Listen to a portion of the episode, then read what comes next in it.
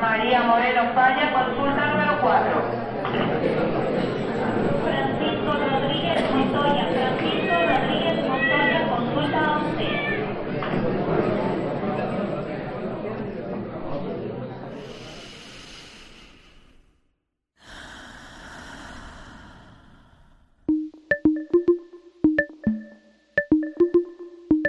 Aquí no hay sala de espera. Es tu pase directo a un espacio dedicado al fomento de bienestar integral. A tu salud. Bienvenidos.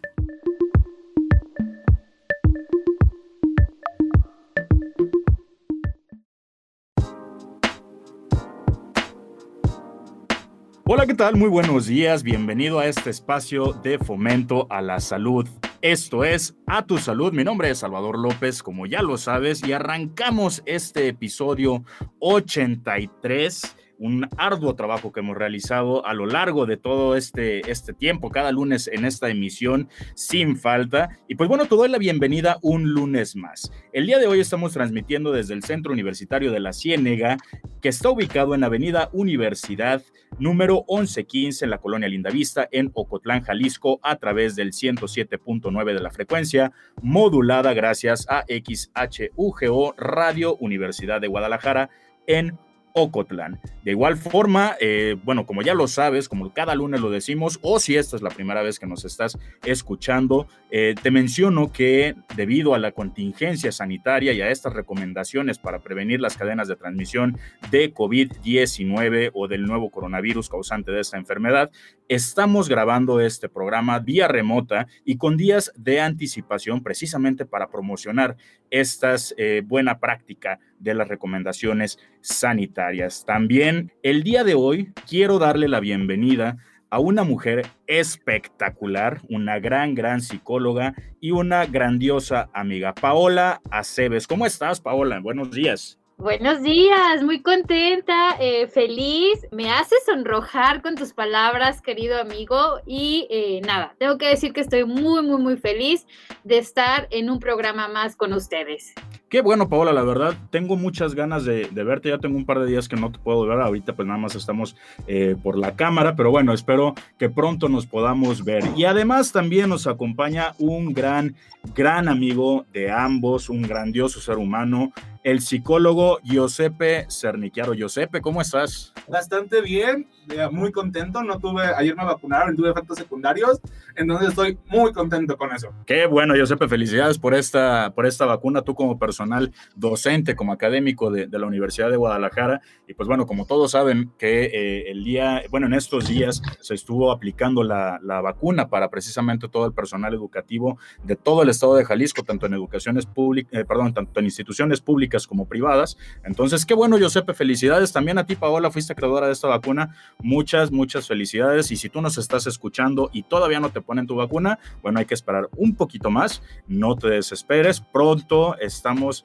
cada vez más cerca de igual forma, te invito a que nos escuches a través de nuestro sitio de internet, el cual es www.udgtv.com, diagonal radio UDG, diagonal Ocotlán o a través de nuestro podcast. Nos puedes encontrar en Spotify, en Apple Podcast, en Google Podcast o prácticamente en cualquier plataforma. Nos puedes encontrar como A Tu Salud. Si te interesa escuchar más contenido, eh, métete a buscarnos para que no te pierdas ningún episodio.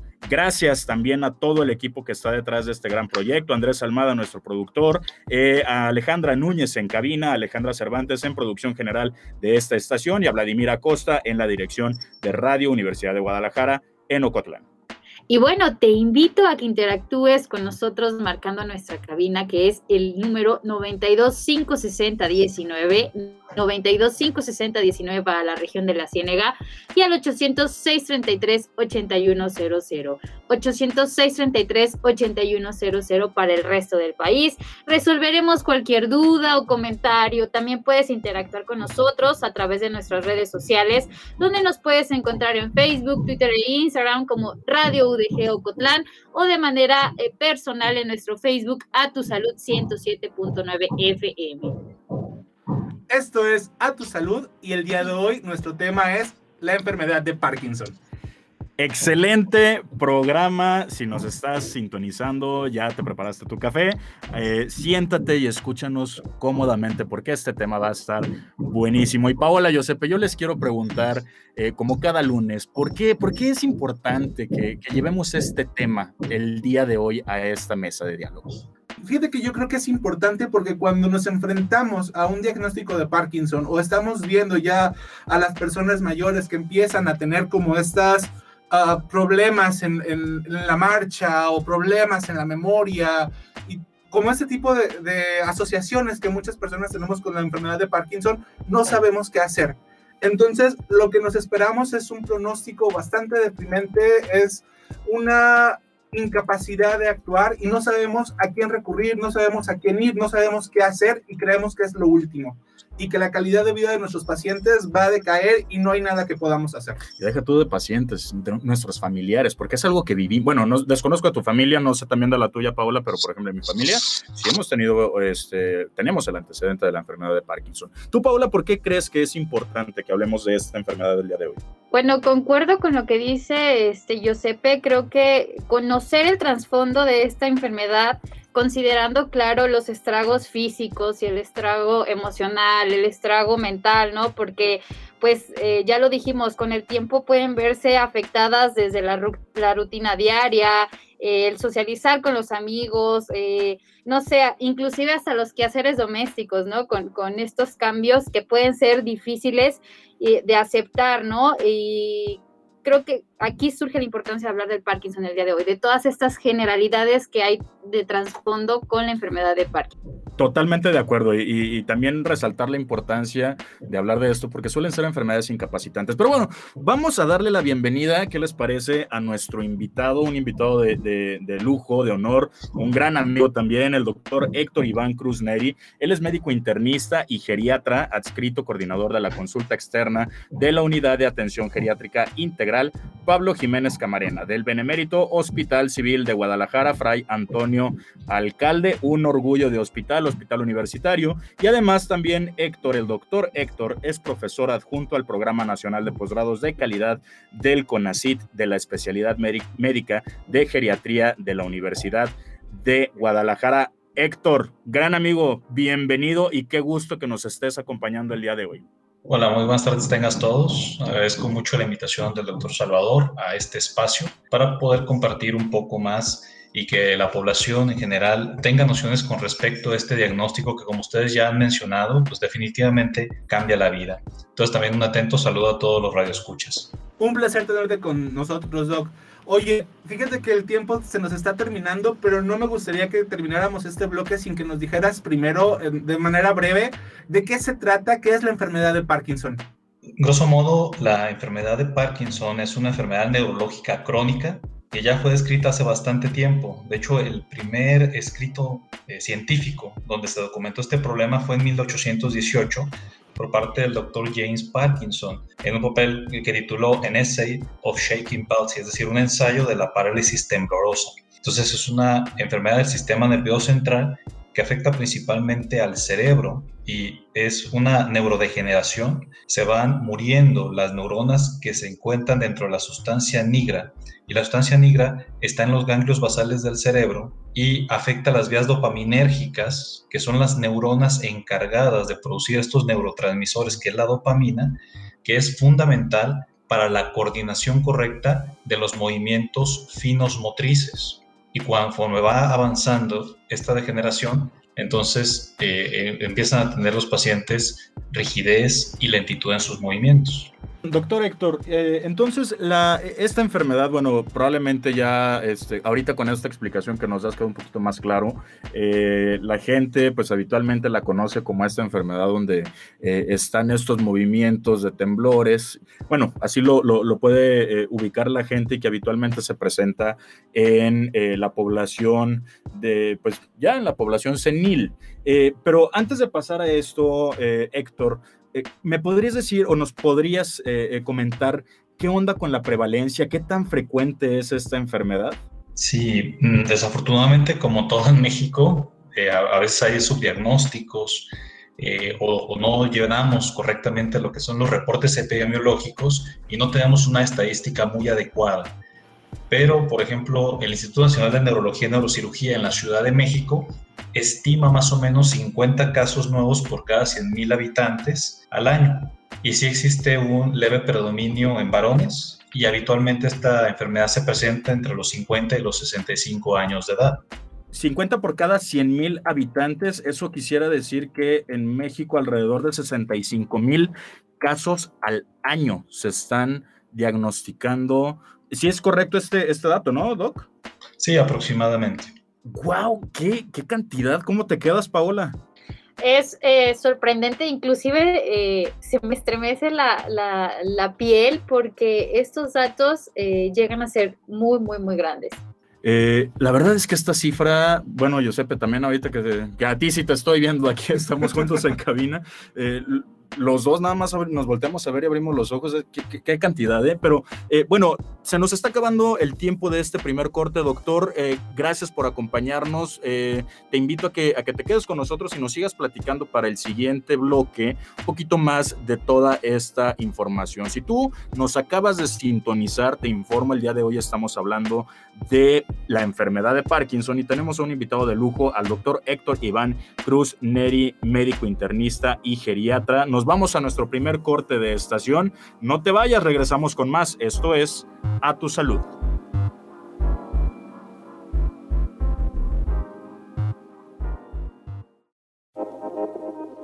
Recuerda, la prevención es el primer paso para no llegar a la sala de urgencias.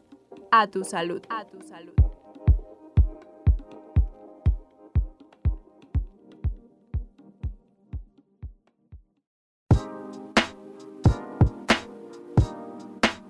Estamos de regreso, esto es A Tu Salud y le damos nuevamente la cordial bienvenida a nuestro invitado del día que es el doctor Héctor Iván Cruz Neri, médico internista y geriatra con quien estamos hablando de Parkinson. Y bueno, en el primer bloque ya hablamos un poco de qué es el Parkinson, cuál es la prevalencia, pero doctor, yo quiero preguntarte algo. ¿El Parkinson afecta de manera distinta a hombres que a mujeres o esto es por igual?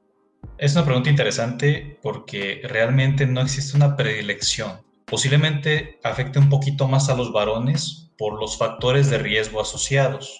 Y también cabe mencionar que, como lo mencionamos en el bloque pasado, no es una enfermedad que solamente afecte a la población anciana, ya que pueden iniciar desde los 50 años de edad e incluso hay formas de parkinsonismo juvenil que se comienzan a presentar a partir de los 40 años de edad y este está muy asociado a mutaciones genéticas, sobre todo en el gen PARC. Bastante interesante lo que nos comentas, Doc.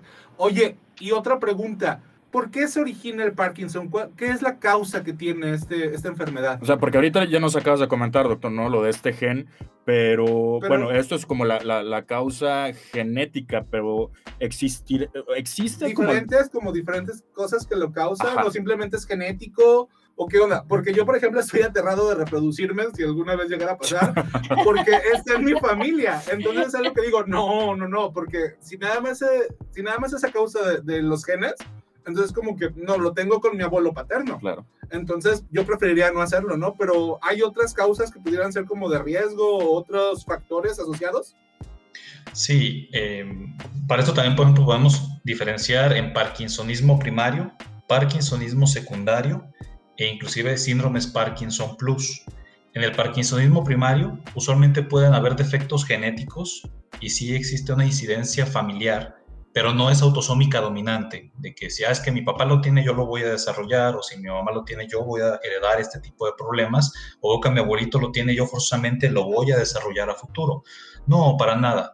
Son autosómicos recesivos o realmente son otro tipo de, de mecanismos de herencia en donde no forzosamente nosotros vamos a desarrollar la enfermedad. En los parkinsonismos secundarios, usualmente afecta un poquito más a los varones porque, por ejemplo, tenemos el antecedente de exposición a pesticidas. Usualmente los hombres son los que somos los campesinos y los que estamos expuestos a todas estas cosas. Ya eh, usualmente también ya las mujeres se exponen más a los ámbitos laborales y se están involucrando más en varias actividades que pueden eh, comportarse como un factor de riesgo. Entonces también ya hay mujeres que se meten también a las labores del campo y están más expuestas a los pesticidas. Otro factor de riesgo es, por ejemplo, la exposición a los solventes de las pinturas.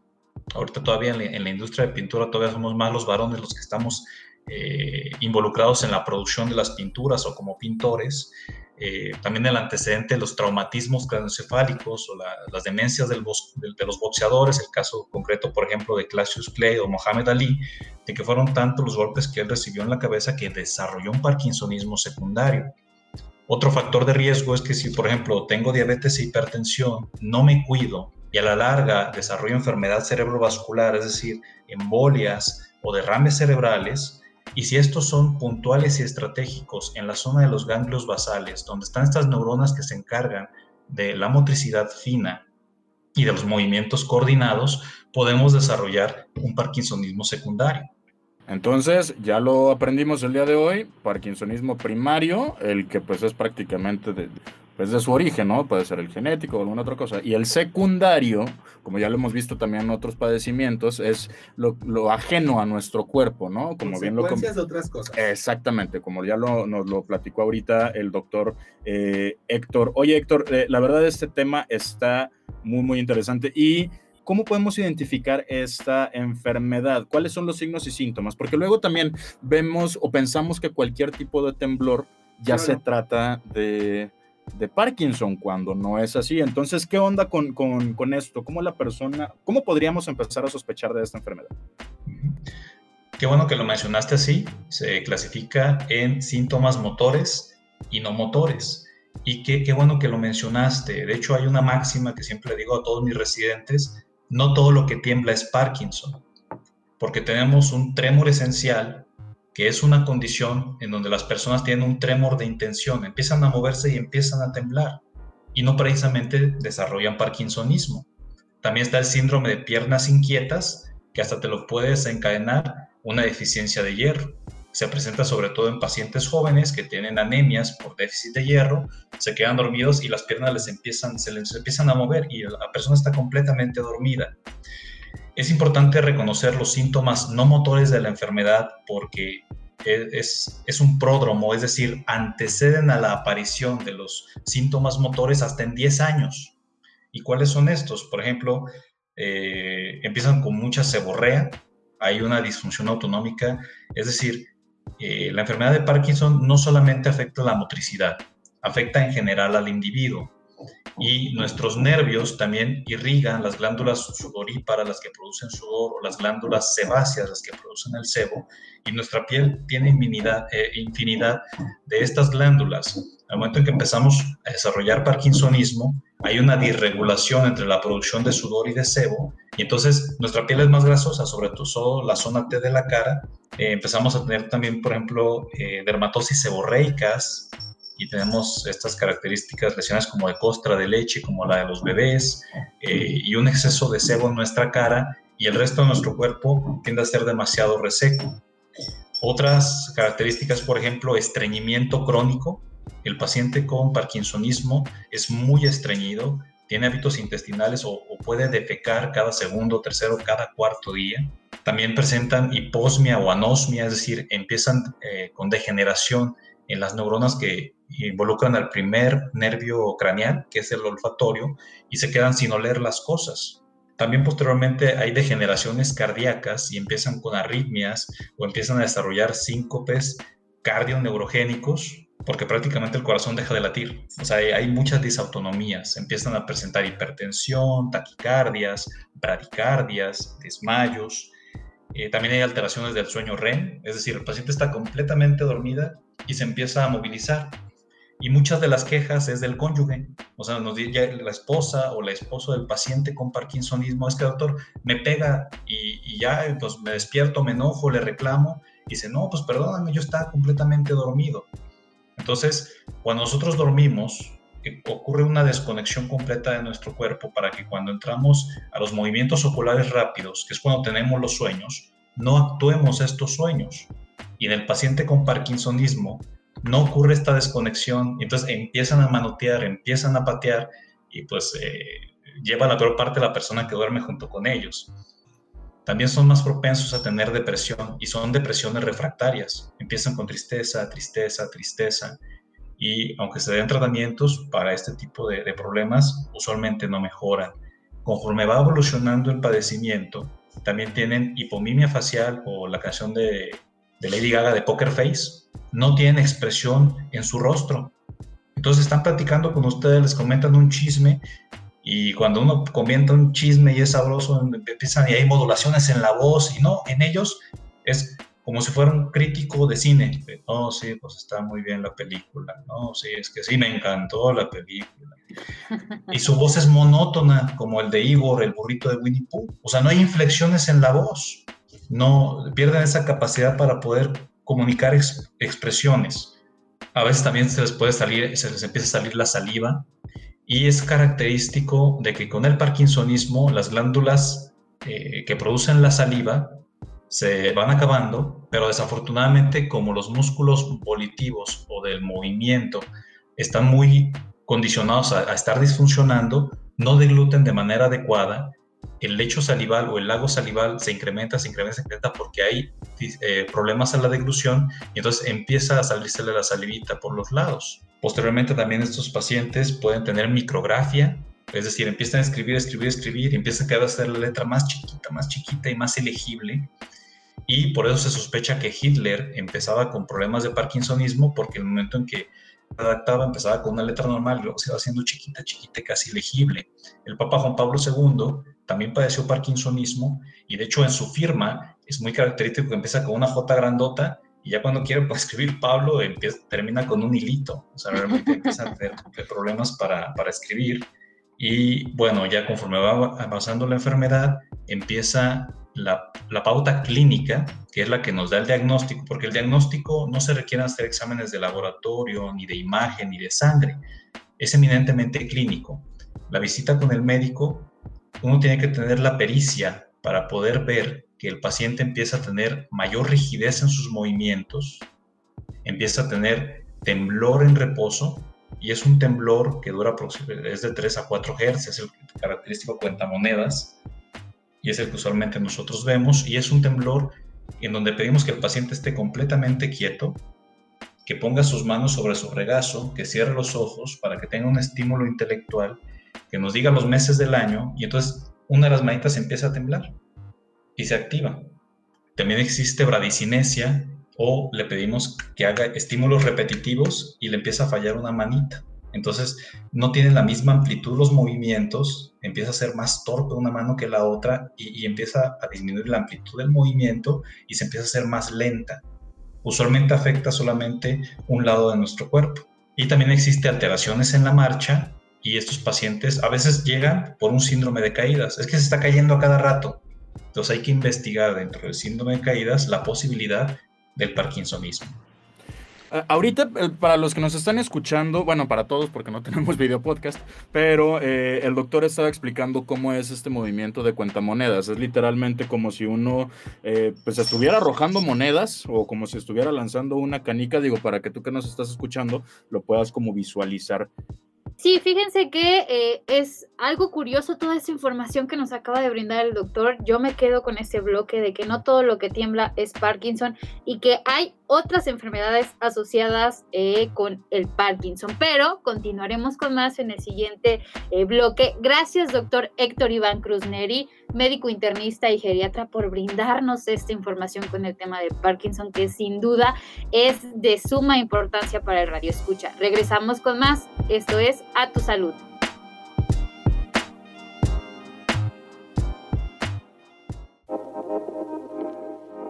Ya regresamos a tu salud. A tu salud.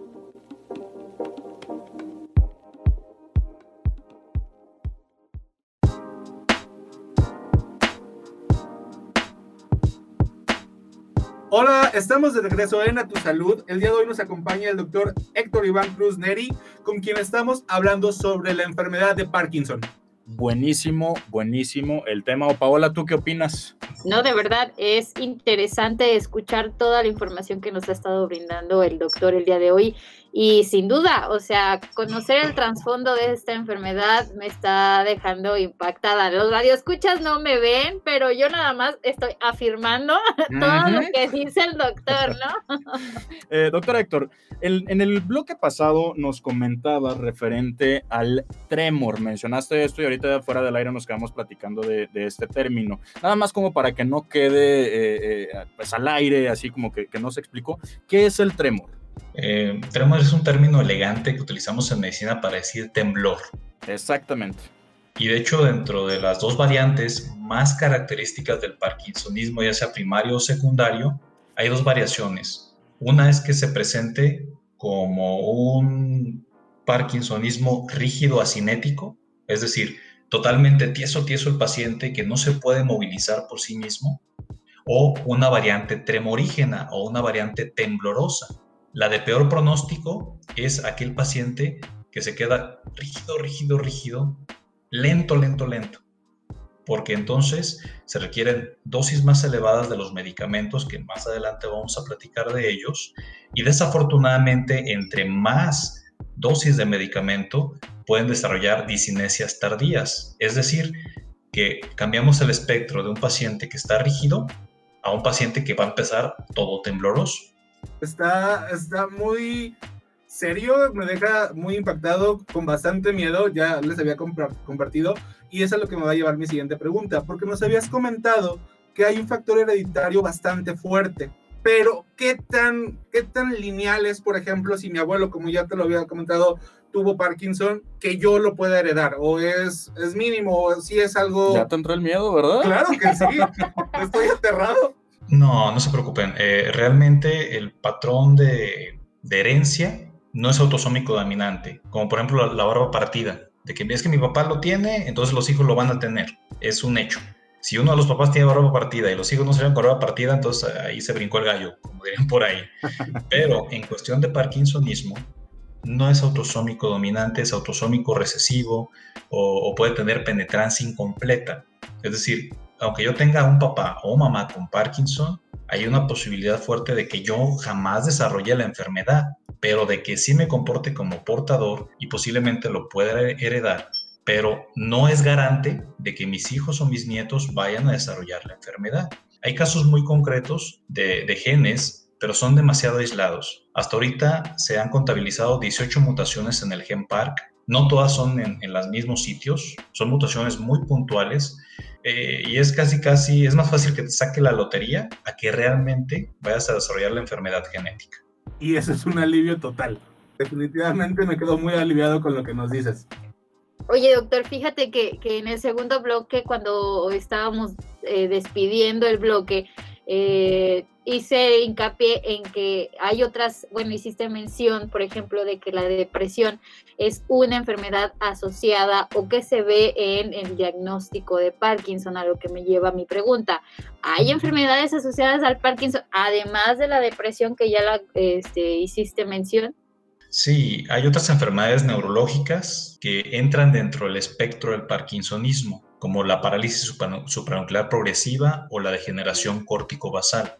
Eh, estos se llaman síndromes Parkinson Plus. Eminentemente sí es muy importante que haga el diagnóstico un neurólogo, porque a veces pensamos o sospechamos de Parkinsonismo, queramos iniciar un tratamiento, pero en estas dos entidades, como la parálisis supranuclear progresiva o la degeneración córtico-basal, no tienen una respuesta favorable al tratamiento de elección y siguen con muchísimos problemas de motricidad los pacientes. Desafortunadamente, depresión va junto con pegado con la enfermedad de Parkinson, porque al momento en que ellos se ven limitados en su funcionalidad, en el que se de ser una persona completamente independiente y funcional, necesito ayuda para todo lo demás, le pega a cualquier ser humano. Entonces sí, necesitamos abordar muy bien a este paciente, detectar el, el trastorno depresivo mayor y en muchos casos iniciar psicofármacos o antidepresivos para poder ayudarlo a salir adelante. Las mejores taxas de, de, éxito, además de iniciar medicamentos,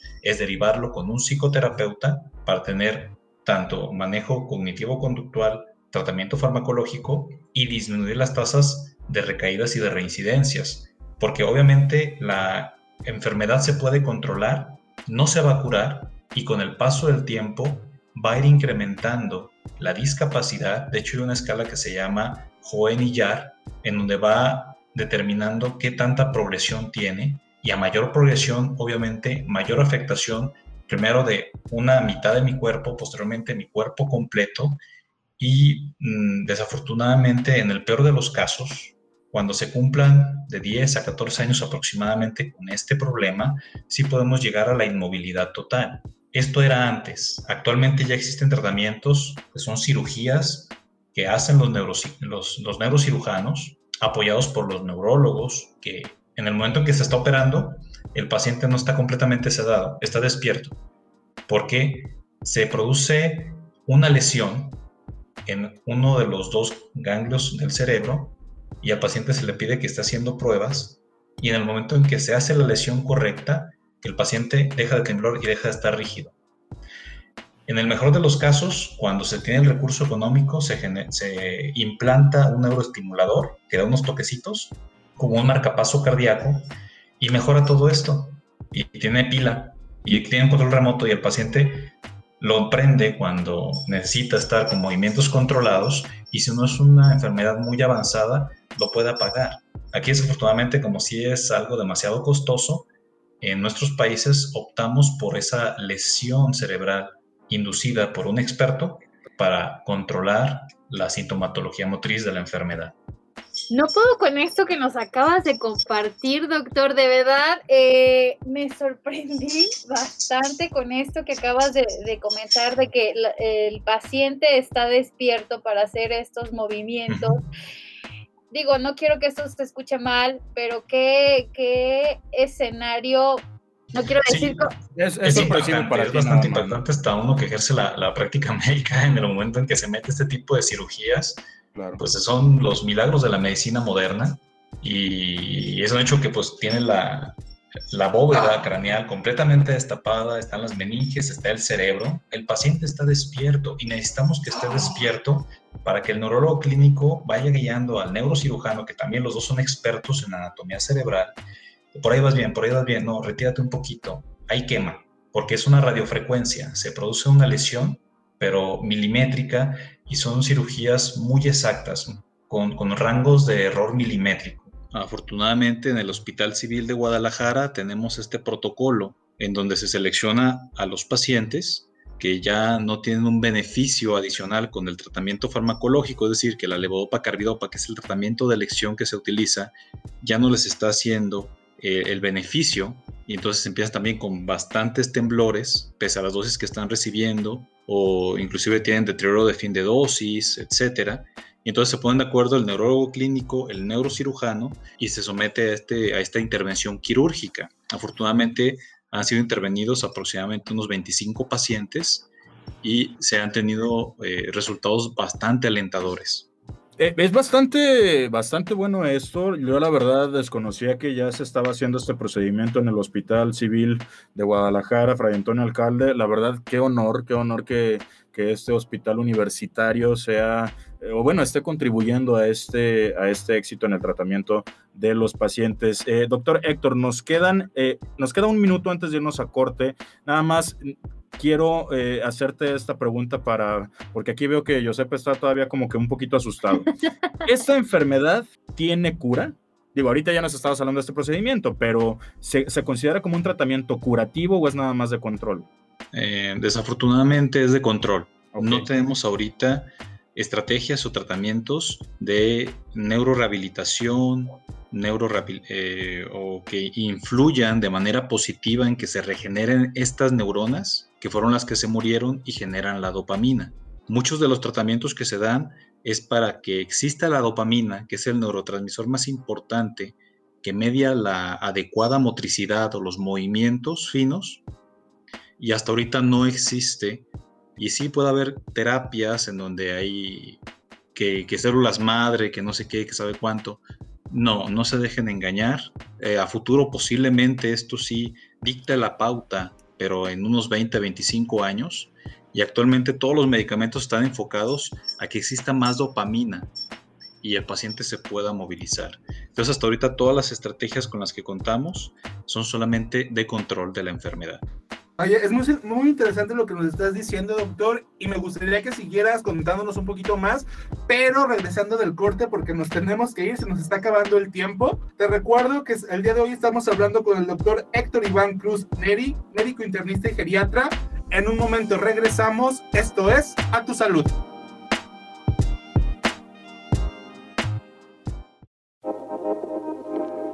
Continuamos con la consulta directa aquí en A tu salud. A tu salud.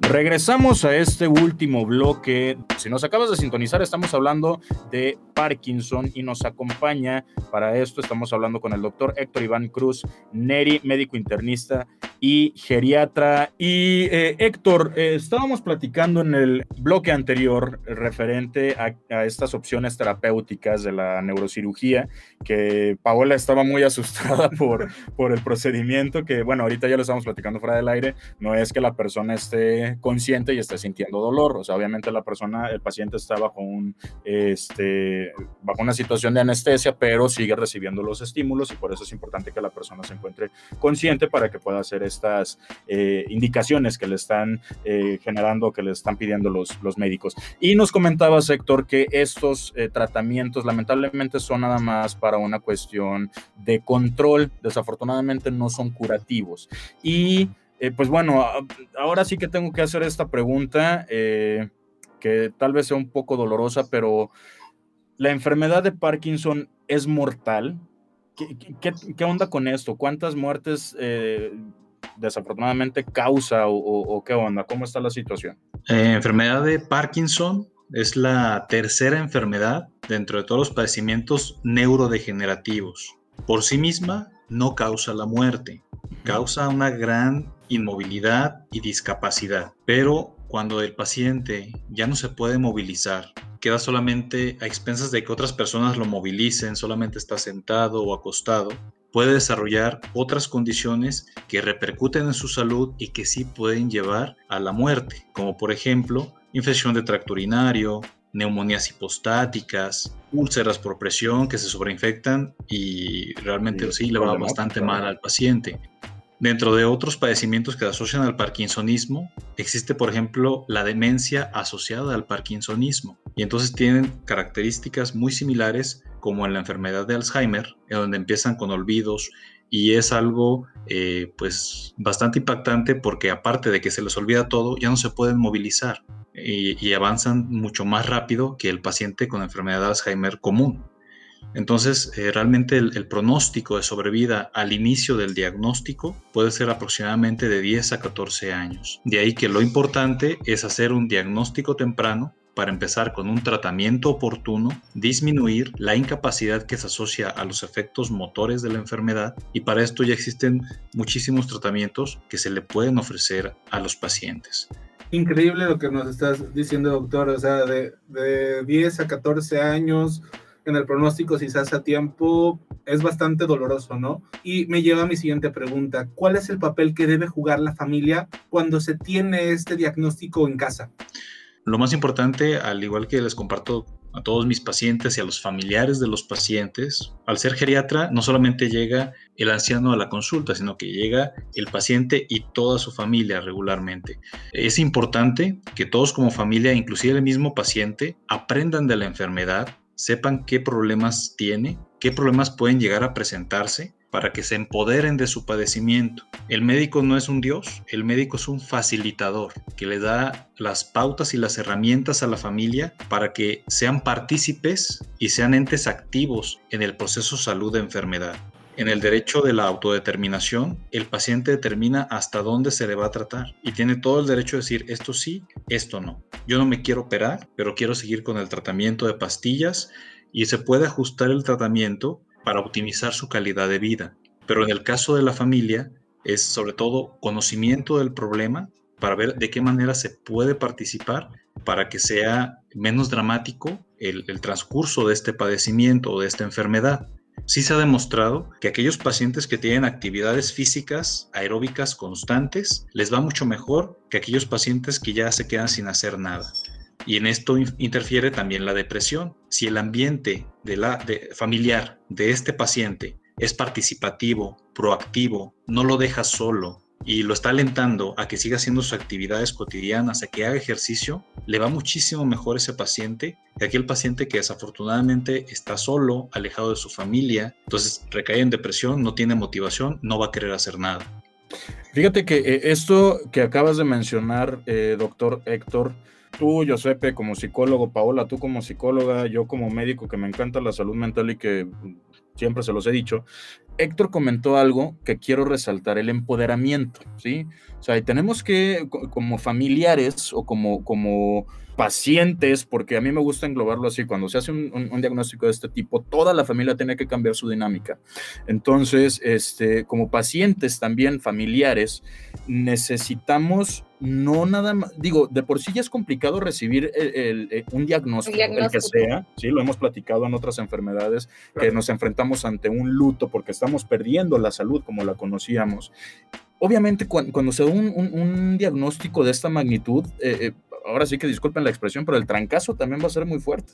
Entonces, ¿qué es lo importante? Como lo dice el doctor Héctor, empoderarnos. ¿Y cómo empoderarnos? Bueno, siendo, eh, asimilando lo que es la, la, enfermedad, conociendo cómo se va a comportar para que también la persona que lo está padeciendo y toda la familia tenga la mejor calidad de vida y poder ayudarle a esa persona lo más posible, porque si de por sí dejamos y toda la familia se va para abajo y toda la familia se, se, se puede, este, ¿qué digo? Es válido, pero si toda la familia empieza como con esta eh, inestabilidad emocional, el paciente, la persona más afectada va a ser el paciente, ya no lo está contando Héctor, ¿no? Eh, está prácticamente junto con pegado, como lo dijo él, la depresión.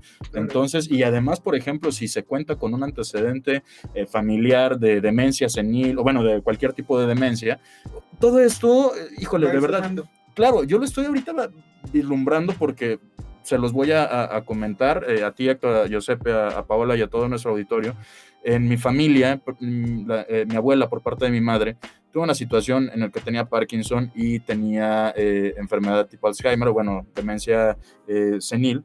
Y la verdad, sí era una dinámica complicada, sí, complicada y, y pues bueno, al final obviamente también le dimos todo lo, mejor a, mi abuela, le, hicimos lo posible para que tuviera la mayor calidad de vida, pero híjole, sí suele ser una situación mucho, muy complicada. Así que si tú que nos estás escuchando están atravesando tu familia por esto, eh, importante que le brindemos todo el apoyo a nuestro familiar que está padeciendo esta enfermedad. Perdón, yo ya me proyecté y ya. No, no, no, está bien, está bien que compartas esta parte y creo que, que la clave de todo esto en cualquier enfermedad, no solamente en la de Parkinson, es darle voz y voto al paciente, es darle la oportunidad de que él expresa y diga qué es lo que quiere hacer y hasta dónde quiere llegar, ¿no? Digo, porque de nada va a servir que la familia esté motivada o quiera impulsarlo, quiera empoderarlo, si el paciente está en esta situación de, tirar y dar, de tambalear emocionalmente, ¿no? Entonces, la clave es esa, darle voz y voto al paciente de qué es lo que quiere hacer y a dónde quiere llegar. Definitivamente lo que estoy de acuerdo con todo lo que están diciendo y me gustaría retomar esta parte de la calidad de vida, pero con el aspecto nutricional. ¿Hay alguna dieta o algo que se pueda comer para dentro del tratamiento? O hay algo que tengamos de dejar de lado, o sea, todo para llevar como a este, a este punto donde las personas puedan tener una calidad de vida digna en, los últimos momentos, porque al final de cuentas no tiene cura. Claro. Usualmente como es un padecimiento, sobre todo la variedad tremorígena, donde el paciente está temblando todo el rato, el paciente que se la pasa temblando de manera constante y, y aparte le levodopa, cardiopa, se dan otros medicamentos para limitar ese temblor excesivo, es como si el paciente estuviera en una clase de zumba constante, entonces pierden peso de manera impresionante. Pacientes que yo conocí de 90, 100 kilos en el transcurso del tiempo, dos años, y llegan de nuevo a la consulta y, no, no, es ni la mitad del hombre ni de la mujer que yo conocía, pues llegan pesando 40 kilos. Entonces sí tienen que ser dietas hiperproteicas, hipercalóricas. Hay que considerar otras enfermedades que también tenga el paciente para adaptar a las necesidades que tiene. No es lo mismo que tengo, tengo Parkinsonismo, pero aparte tengo enfermedad renal. Entonces no le puedo dar tantas proteínas porque vamos a echarle a perder el riñón o tengo parkinsonismo y tengo diabetes y es un parkinsonismo secundario que tuvo un, evento cerebrovascular. No le puedo dar una hipercalórica con muchos carbohidratos porque le voy a descompensar la diabetes mellitus. Llega un punto en donde si la enfermedad está demasiado avanzada, cambiamos el aspecto o el, abordaje terapéutico para no ser completamente curativo e irnos hacia lo paliativo y buscar calidad de vida. Pero en las instancias iniciales del padecimiento hay que buscar que todo esté controlado para optimizar la independencia y la funcionalidad del paciente. ¿Cuáles serán los, los mejores eh, especialistas para poder diagnosticar este problema? Por el rango de edad, usualmente sí le compete mucho al médico internista, al neurólogo, y ya después de los 65 años de edad, usualmente los geriatras somos los que tenemos que estar muy bien abocados para poder reconocer estos signos y síntomas y hacer el diagnóstico apropiado e iniciar el tratamiento más adecuado. No obstante, esta información es muy importante que la conozca el médico de primer contacto, el médico general que está en el centro de salud o el médico familiar que está en las clínicas de primera instancia en el IMSS o en el ISTE, para que en cuanto detecten, ah, el paciente tiene eh, manifestaciones no motoras, y aparte ya estoy viendo que empieza con lentitud, con rigidez, con temblor en reposo y, y, la familia está quejando que a cada rato se está cayendo, hay que derivarlo inmediatamente con el neurólogo para establecer un diagnóstico oportuno. Importantísimo esto. Se nos está acabando el tiempo, doctor Héctor Iván Cruz Neri, pero no me quiero ir porque veo, Paula, yo te vi todo el programa con los ojos abiertos a ti, Josepe, eh, en crisis. No, no es cierto, no, no en crisis, pero sí. O sea, quiero que, que ustedes, Paula eh, y Josepe, me digan ¿Con qué se quedan? ¿Cómo, ¿Cómo nos vamos con este tema? Nada más de forma breve porque nos quedan pocos minutos. Paola. Bueno, que no hay que ver esta enfermedad como en, en, un escenario complicado, que hay que acudir con el especialista. Ya lo dijo él, este, son la herramienta que necesita la persona con Parkinson. Hay que acudir con el especialista. Listo, es todo. Giuseppe. También, y la otra es, a lo mejor no tenemos control sobre cómo nos vamos a morir, pero sí tenemos control de cómo nos vamos a morir, ¿no? Si ya tenemos un diagnóstico, la calidad de, la calidad de vida es lo más importante y hay que trabajar por tener la mejor calidad de vida posible.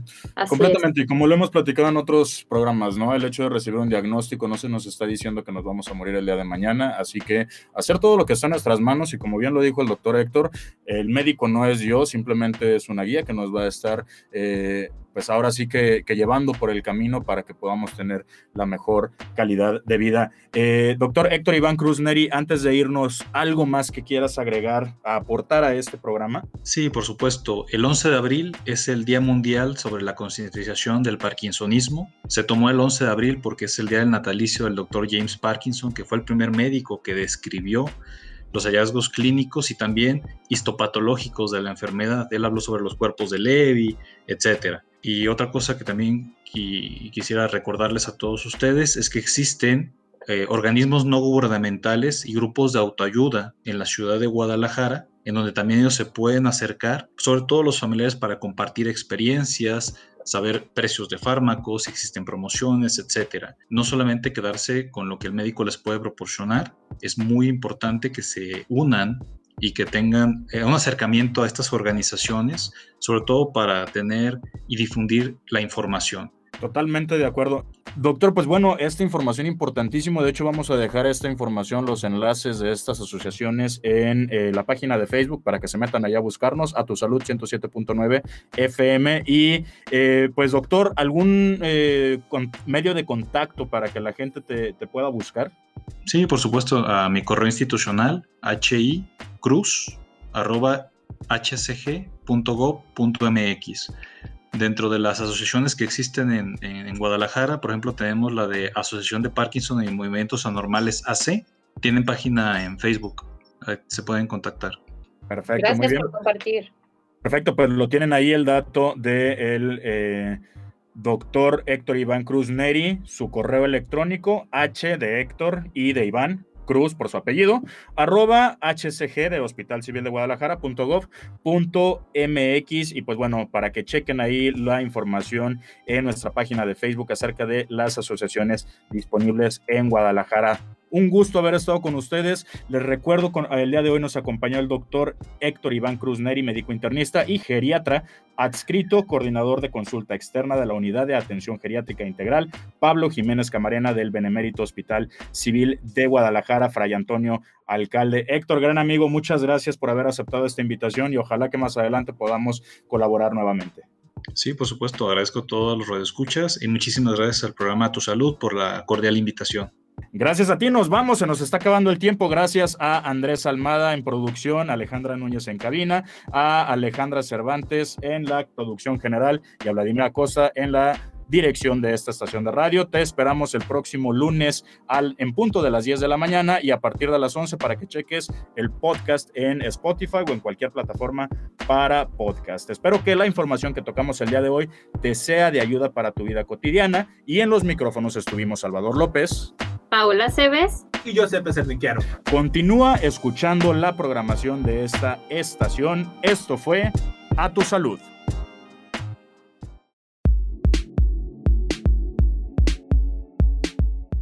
Recuerda seguir las indicaciones de tu médico para la próxima consulta. A tu salud.